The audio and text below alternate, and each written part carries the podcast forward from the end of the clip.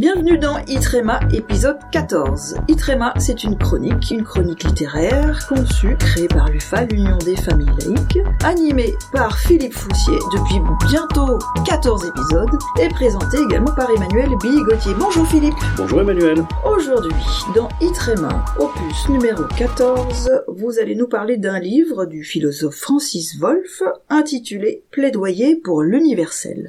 Oui, en effet. Alors Francis Wolff propose dans ce livre très solidement étayé des arguments pour ne pas désespérer de l'ère du temps différentialiste. S'il n'est peut-être pas exhaustif, plaidoyer pour l'universel s'en approche en tout cas.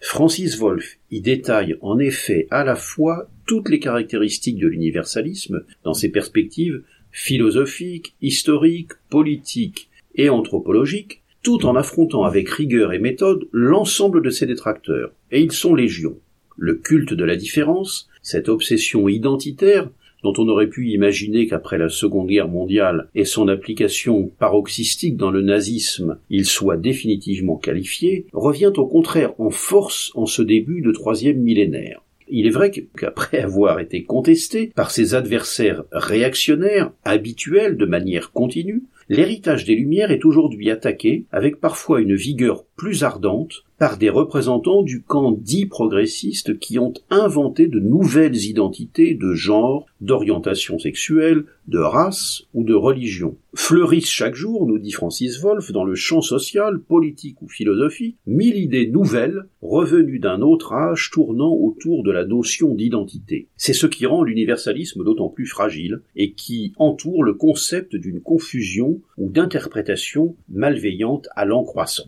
Francis Wolff affronte donc les détracteurs de l'humanisme universaliste dans toute leur variété, des post-humanistes aux xénophobes, des intégristes religieux aux nationalistes, des communautaristes tenant du relativisme culturel aux racialistes, en passant par les nihilistes, sans oublier les dérives liées au naturocentrisme. Car dans sa mise en perspective historique, Francis Wolff rappelle que l'humanisme conçu à travers l'unité du genre humain s'est construit en opposition à un ordre défini par le divin et qu'il est aujourd'hui confronté à un nouveau paradigme selon lequel l'homme deviendrait second par rapport à l'ordre naturel avec une nature mythifiée, exaltée dans laquelle l'homme est d'abord considéré comme un prédateur, un ordre naturel dont on oublie souvent de rappeler qu'il est injuste, brutal, cruel, et que l'ordre humain a eu précisément pour effet de corriger depuis quelques siècles. Les réflexions de Wolff sur les rapports de l'homme à l'animal sont d'ailleurs particulièrement stimulantes. Mais Francis Wolff interroge aussi les droits humains?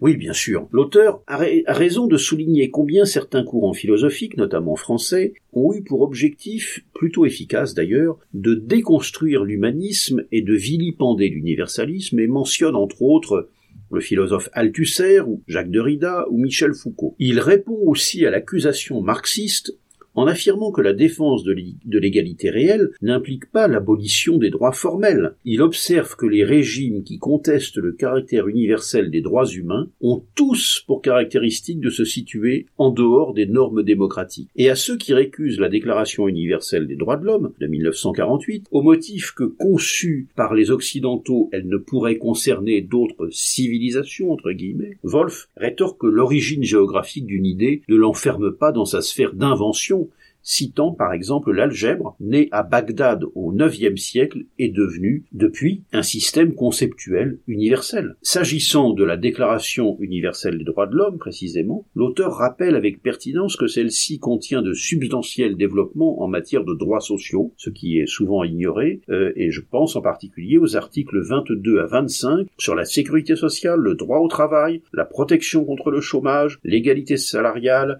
le droit syndical, les droits aux loisirs, au repos, à la santé, au logement, à l'éducation gratuite, etc., etc. Alors pour Francis Wolff, c'est en mobilisant notre faculté de raisonner, en communiquant selon ce qu'il appelle la rationalité dialogique, que nous pourrons redonner à l'humanisme universaliste, plus généralement à l'héritage des Lumières, sa puissance mobilisatrice. Puissions-nous en avoir la volonté? Car sans ce nécessaire combat, la victoire des adversaires de l'universalisme sera inéluctable. Retrouver en tout cas l'ensemble de ces réflexions et beaucoup d'autres dans ce livre donc du philosophe Francis Wolff, Plaidoyer pour l'universel, paru aux éditions Fayard, 288 pages, 19 euros. Merci Philippe, encore une chronique passionnante. Hein. J'ai terriblement envie de lire immédiatement ce livre et euh, cela commence à faire beaucoup. Il va falloir que je m'organise.